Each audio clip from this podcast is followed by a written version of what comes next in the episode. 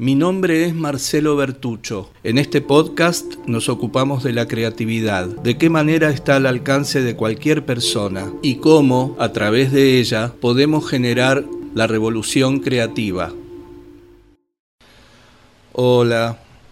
La última vez nos dedicamos a pensar en la mentira, todo lo que somos capaces de mentir sin darnos cuenta, si no estamos atentas, atentos la mentira como un mecanismo asimilado, como algo inevitable, trágico, que está fuera de nuestro gobierno.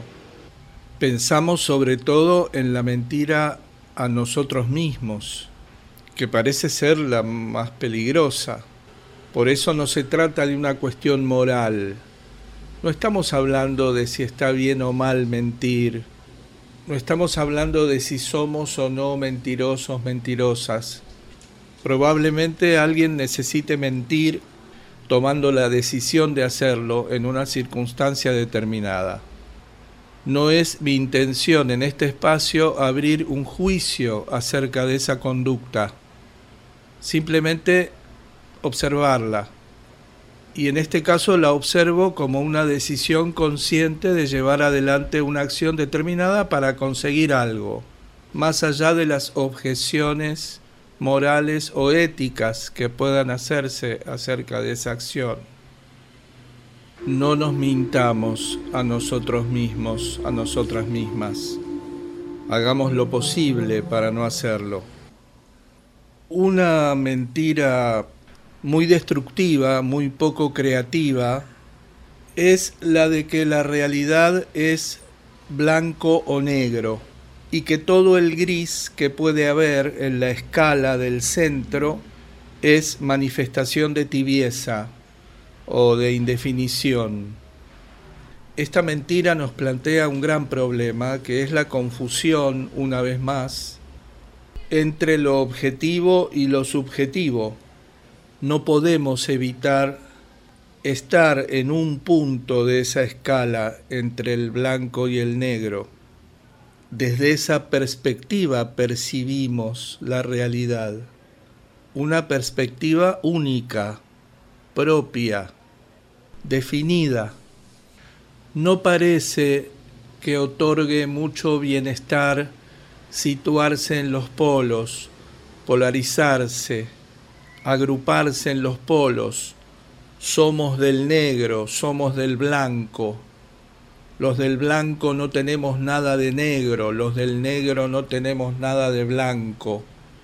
Los del negro odiamos el blanco, los del blanco odiamos el negro. Esta polarización no solo no otorga ningún bienestar, como decía, sino que es el procedimiento básico de la guerra, del estado de guerra, de las relaciones de poder no de los vínculos, no de las relaciones simétricas que se transforman unas a otras, dinámicas, creativas. Esta perspectiva entonces es sumamente subjetiva. Nosotros estamos ubicadas, ubicados en un grado de esa escala entre el blanco y el negro la realidad que podemos considerar objetiva es toda esa escala entre el blanco y el negro, más el blanco, más el negro, más todas las perspectivas únicas que pueden establecerse acerca de esto. Pero claro, esa realidad objetiva yo no la puedo percibir, puedo saber que existe, pero no la puedo abarcar en su totalidad, porque estoy en un grado de la escala. ¿Qué es un grado de la escala? Estás en el quinto piso, entonces el sexto piso es arriba y el cuarto abajo. Me queda sexto arriba cuarto abajo. Pero si me voy al tercero, el cuarto es arriba. Y si me voy al séptimo, el sexto es abajo. Entonces, sexto es arriba o abajo. Cuarto es arriba o abajo. Bueno, es arriba o abajo según el grado de la escala en que me sitúe en perspectiva. Esto me llevó a pensar en la filosofía hermética. Todo lo que pueda decirte acerca de la filosofía hermética está en la web y en los libros. Sí podemos decir para ponernos en contexto y para que vos puedas investigar si tenés ganas. Estoy hablando específicamente de un texto que se llama El Kibalión, que fue publicado en 1908 de autores anónimos que trabajan sobre unos textos tallados en la piedra como jeroglíficos en el antiguo Egipto entre el 2500 y el 2600 a.C. Estos textos hallados están organizados en siete principios adjudicados a una figura vinculada al dios Tot, llamada Imhotep, muy interesante para investigar, que para los griegos fue Hermes Trismegisto y también Esculapio, y se pueden descubrir un montón de variantes y de posibilidades interesantísimas si se sigue investigando. A los efectos de la creatividad y de lo que nos convoca en este espacio, con esto es suficiente. El Kibalión concibe la realidad como un sistema interconectado.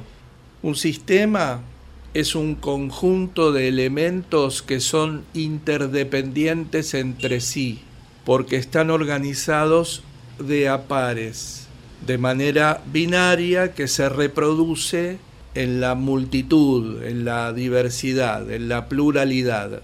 Un sistema se constituye entonces por elementos binarios que se multiplican. Un ejemplo muy gráfico para empezar a pensar en la idea de sistema o para profundizar esa mirada es imaginarnos ocho piedras arrojadas en una superficie, en el piso. Ocho piedras, imagínatelas. Son un grupo de piedras si retiráramos una piedra, si quedaran siete, esto seguiría siendo un grupo de piedras. Ahora, si con esas ocho piedras organizo en esa superficie un octógono, estoy en presencia de un sistema. Todas las piedras son interdependientes para configurar un octógono si se retirara una piedra, si quedaran siete, ese sistema se convertiría en otro, en un heptágono, y todas las piedras sufrirían una transformación que conformaría la transformación general del sistema. Es interesante pensar esto también para la conformación de equipos de trabajo. Un equipo de trabajo justamente debería ser para funcionar plenamente un sistema. De sistema vamos a hablar más adelante, hay mucho para pensar ahí. Entonces, estábamos en el equivalión que concibe la realidad como un sistema y en esa interconexión ve al ser humano como un modelo a escala del universo. Fíjate pensando en esta idea de la escala, quién sabe entre qué y qué, entre qué blanco y qué negro, podríamos encontrar en un grado al ser humano y en otro grado al universo. Así concibe la realidad la filosofía hermética a través del Kibalión. Y el primer sistema, el primer binomio del sistema que es la realidad, es el de luz-oscuridad. Para ciertas concepciones del origen del universo, lo primero que se separa es la luz de la oscuridad. Ya podemos ir descubriendo que si luz, oscuridad son el mecanismo intrínseco, el motor primero de la realidad, podemos tranquilamente aceptar que la oscuridad también forma parte de nosotros. Con este sencillo acto de aceptar la oscuridad como parte de nosotros, vamos a estar ingresando en el pensamiento complejo. Complejo es lo que no puede hacerse más fácil, no lo complicado. Podemos aprovechar esto y pensar un minuto que a veces tomamos por sinónimos términos que son en realidad antagónicos. Complejo y complicado es un caso de estos. Lo complicado es lo que podría ser más fácil. Lo complejo es lo que no puede ser más fácil. No puedo seguir descomponiendo el binomio luz-oscuridad porque me quedo sin realidad. Entonces todos mis movimientos, todas mis acciones, todas mis decisiones tendientes a dividir ese binomio, a que cristianamente de alguna manera la luz venza a la oscuridad y ocupe su lugar y la haga desaparecer, imagínatelo, no parece muy posible. Eso es complejo, la luz y la oscuridad indivisibles. Digo, ¿soy la luz? Sí. ¿Soy la oscuridad? Sí. Pero ¿cómo? Si sos oscuridad, ¿cómo vas a ser luz? Si sos luz, ¿cómo vas a ser oscuridad? Esto es pensamiento complejo quien no puede acceder a esta dualidad no puede acceder todavía al pensamiento complejo. Va a concentrarse en ser luz o en ser oscuridad. Se va a polarizar. Le resulta imposible todavía concebir que la luz y la oscuridad puedan ser polos opuestos de lo mismo con diferencia de grados. Pensamiento complejo también es aceptar que en el planeta Tierra es de día y es de noche. Puedo acceder al pensamiento complejo si logro aceptar que mientras es de noche no puedo pretender el día, solo me queda esperarlo y habitar mientras tanto la noche hasta que el día llegue para habitarlo plenamente y esperar la noche. Si de día quiero noche y de noche quiero día, no estoy pudiendo acceder al pensamiento complejo. Si cuando es de noche creo que va a ser así para siempre y me sorprende el regreso del día, y si de día creo que va a ser así para siempre y me sorprende el regreso de la noche, no estoy pudiendo acceder al pensamiento complejo. Estoy además percibiendo solo una parte de la realidad. Y cuando yo manifiesto a otras personas que la realidad es eso que yo percibo parcialmente, sesgadamente, estoy mintiendo. Bueno, te decía que todo esto me hizo pensar en la filosofía hermética, en la que ya estamos entrando, porque justamente la filosofía hermética trabaja sobre esa premisa de que el universo es un sistema, de que la realidad es un sistema y cada pequeña pieza del sistema es una pieza binaria. Podés buscar los siete principios herméticos en la web antes de verlos ahora juntos, juntas, me gustaría hacer un paréntesis para que pensemos algo acerca de lo hermético. ¿Qué es lo hermético? Se supone que es lo que está muy cerrado. Lo que está muy cerrado es lo que ofrece acceso a pocas personas o a ninguna. Sin embargo, esta filosofía hermética de la que estamos ocupándonos hoy la podemos encontrar ahora mismo en el teléfono, en un libro, en comentarios sobre el libro, en investigaciones históricas, antropológicas, arqueológicas, todo ahí, al alcance de nuestras manos, de nuestros ojos. Entonces, ¿por qué es hermética?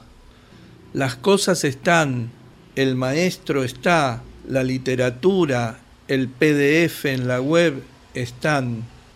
Hasta lo podemos leer, hasta podemos pensar en esto. Sin embargo, hasta que no lo integremos a nuestra conducta, a nuestros recursos, y lo pongamos verdaderamente en acción, es como si no existiera. Por eso es hermético.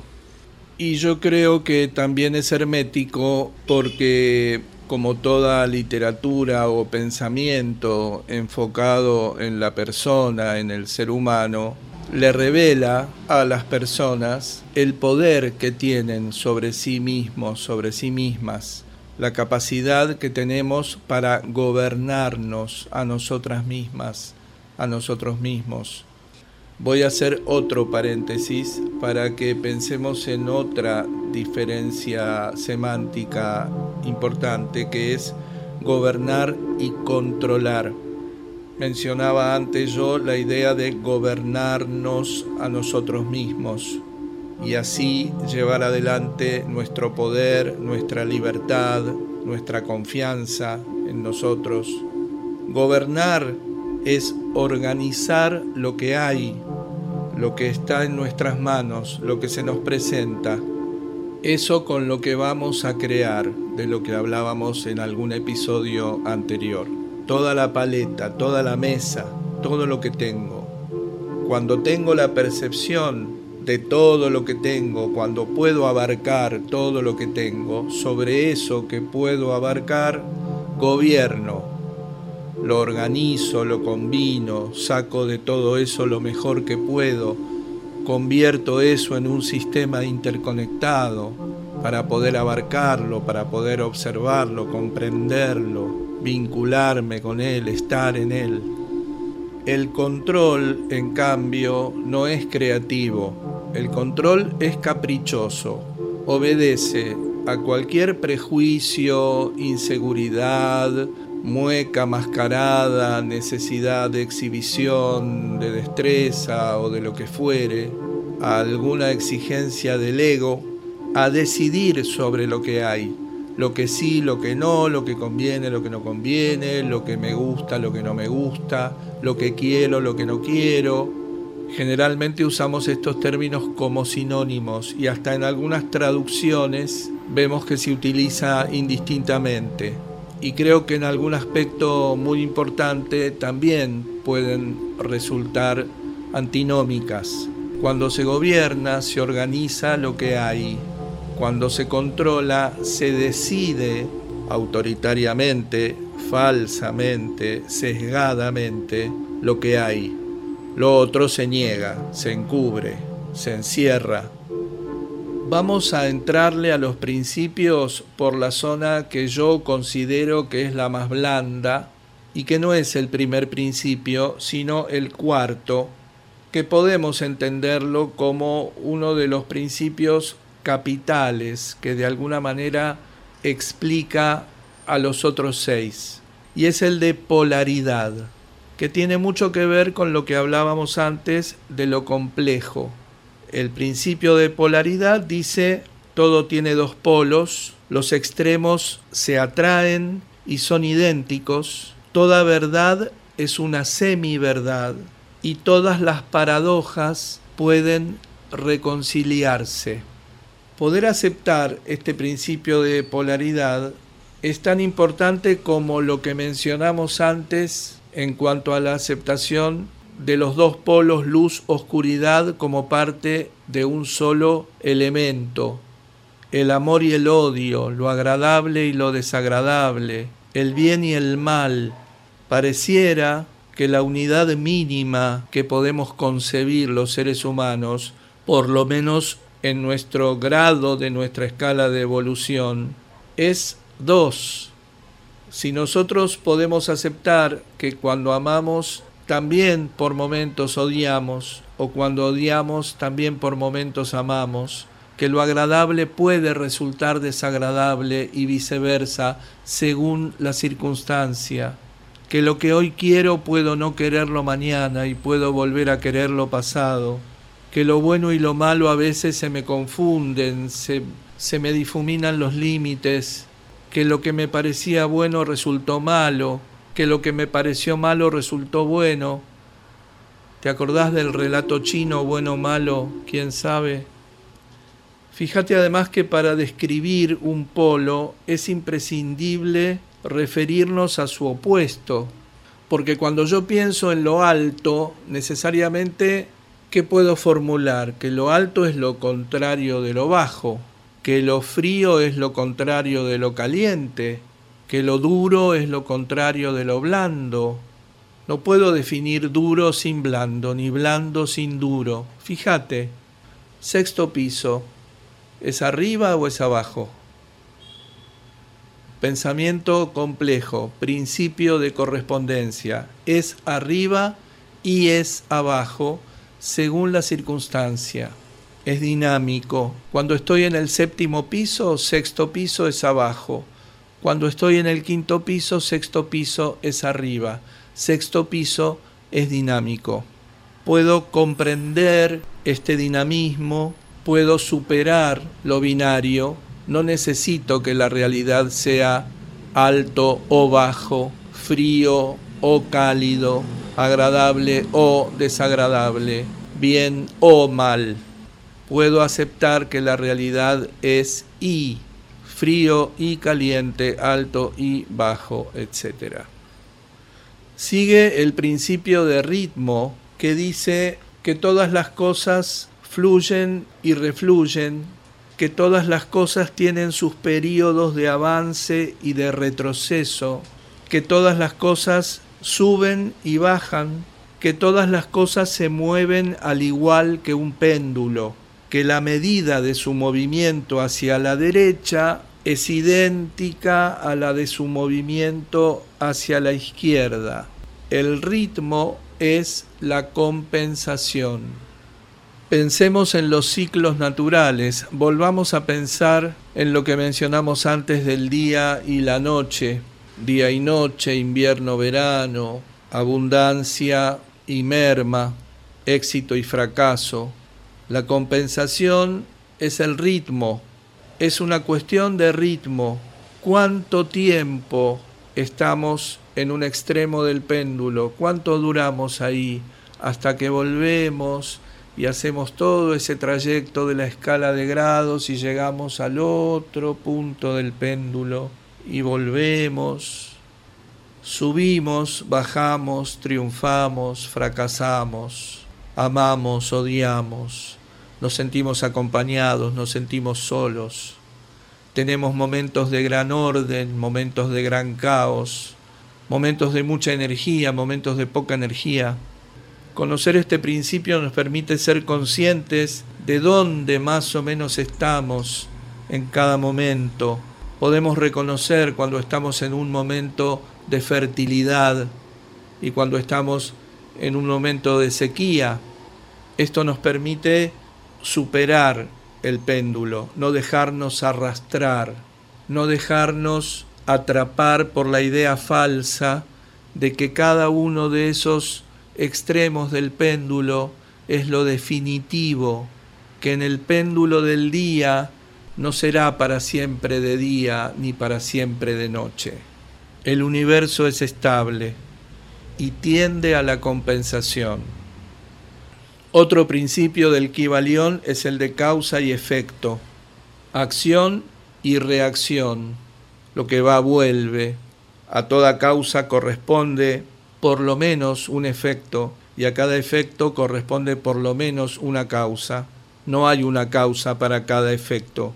Es una red enorme la de las causas y los efectos.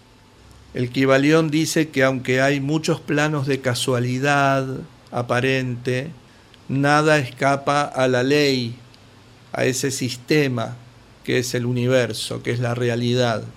Por lo tanto, aunque conozcamos quizá algunas causas de ciertos efectos o algunos efectos de ciertas causas, podemos tener la certeza de que hay muchísimos más por fuera de nuestro gobierno.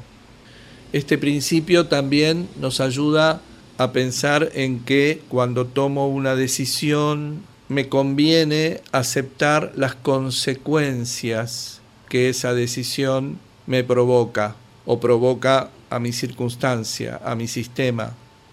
La decisión y la consecuencia, la acción y la consecuencia son un binomio inseparable, según el principio de polaridad.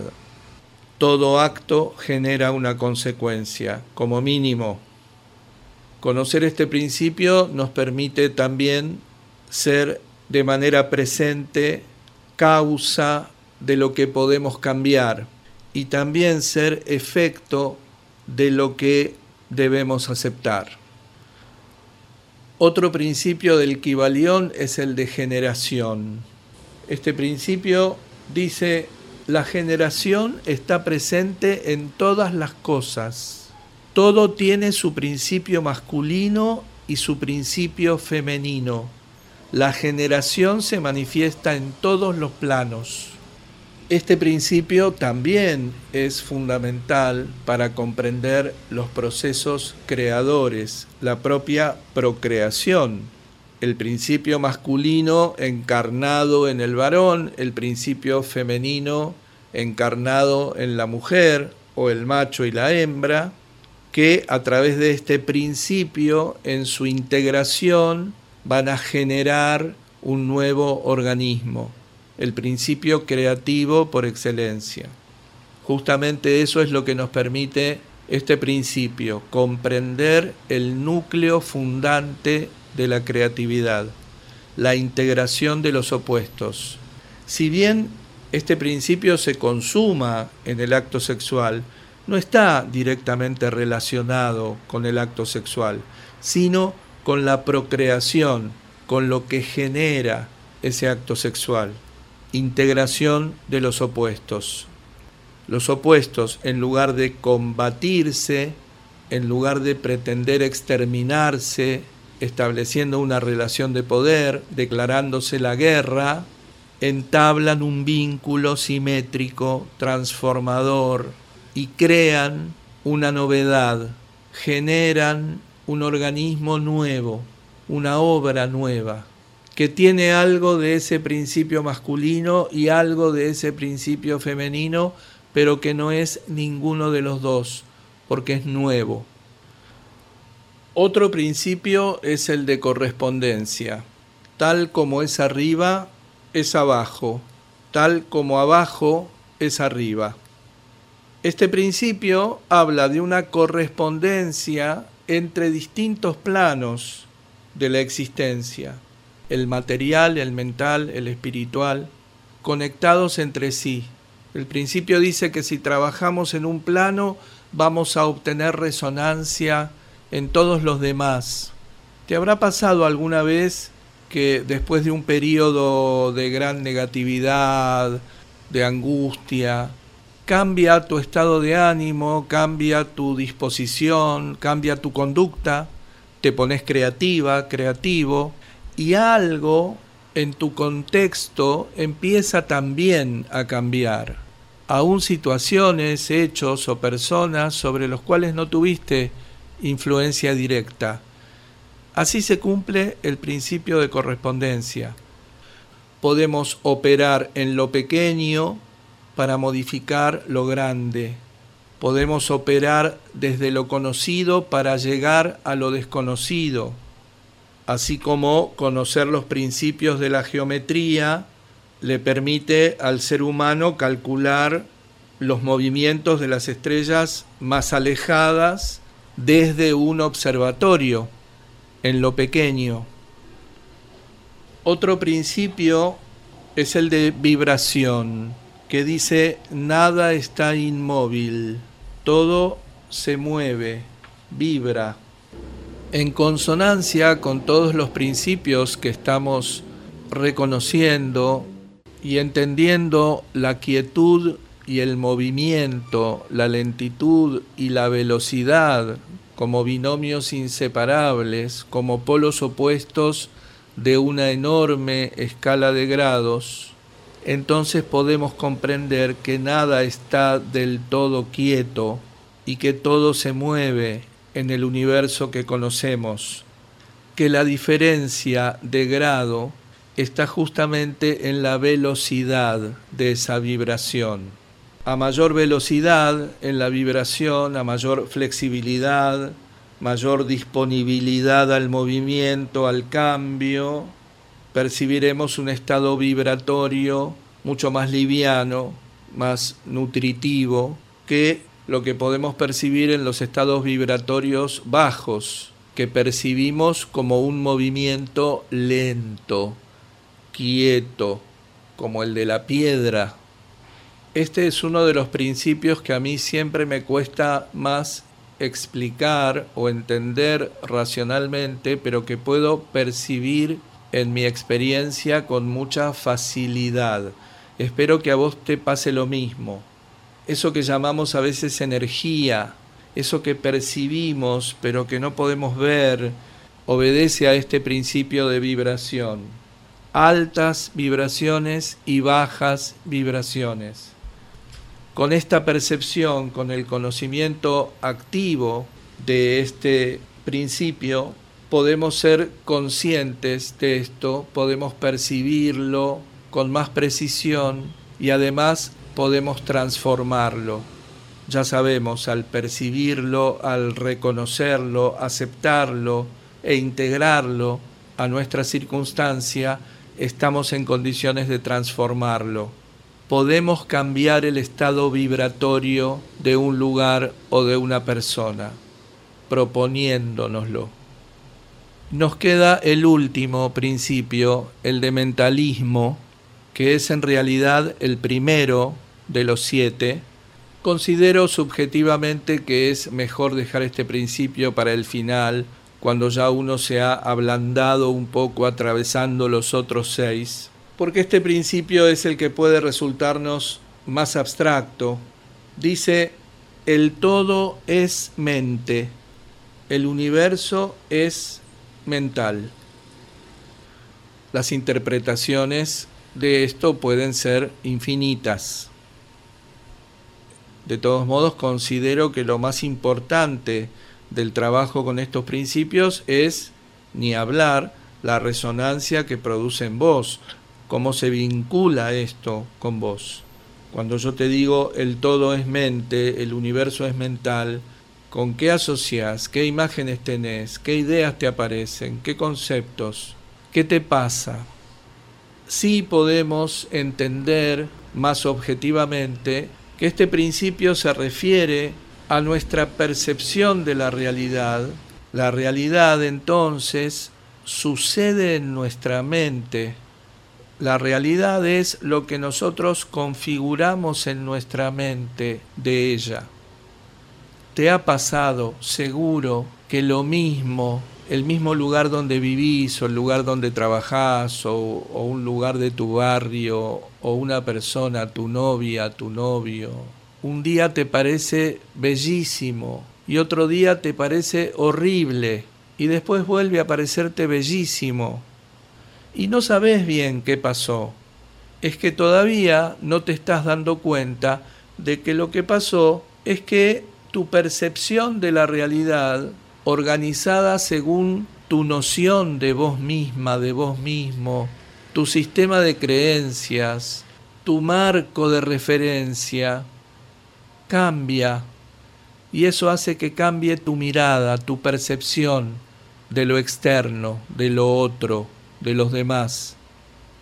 En esta percepción mental, así nombrada por el equivalión, de la realidad, que es la única realidad percibida por cada persona, también incluimos la percepción que tenemos de las otras personas, la percepción que nosotros tenemos de los que están afuera de nosotros, está directamente relacionada con nosotros. Viste que se dice, creo que ya lo mencionamos alguna vez, que lo que dice Juan de Pedro habla más de Juan que de Pedro.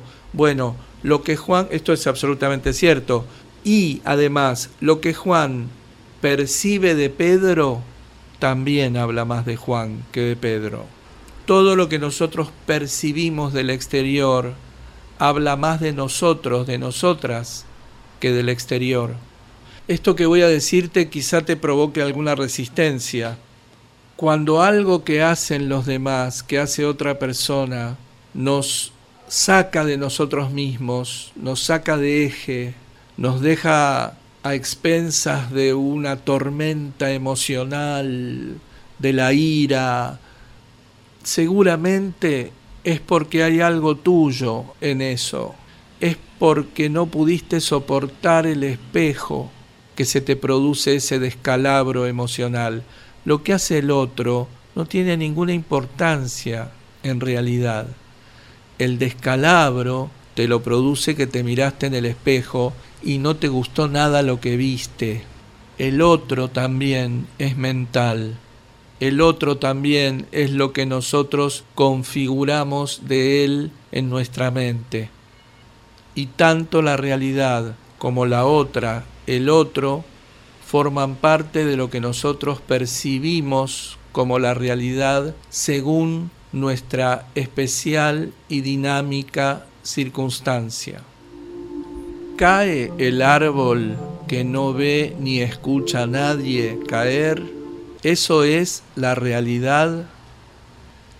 Conocer este principio nos permite tener el gobierno de la realidad que percibimos, de nosotras, de nosotros en la realidad que percibimos, sabiendo que esa realidad es en gran parte responsabilidad de nuestra propia creación.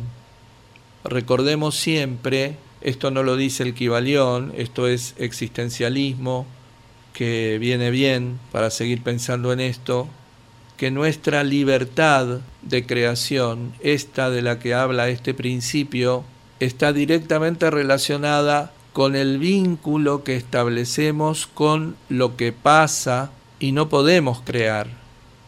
Ten en cuenta esto, no se trata del delirio de que uno puede mover los mares o cambiar el orden de la naturaleza con su mente. No, pero frente a eso, frente a esos sucesos trágicos que forman parte de otro binomio inseparable, que es lo que puedo cambiar, lo que debo aceptar, lo mutable, lo inmutable, somos nosotras, nosotros, quienes decidimos qué hacemos con esa tragedia que se nos presenta. Espero que tengas ganas de escucharme la próxima vez y te agradezco mucho que lo hayas hecho hoy.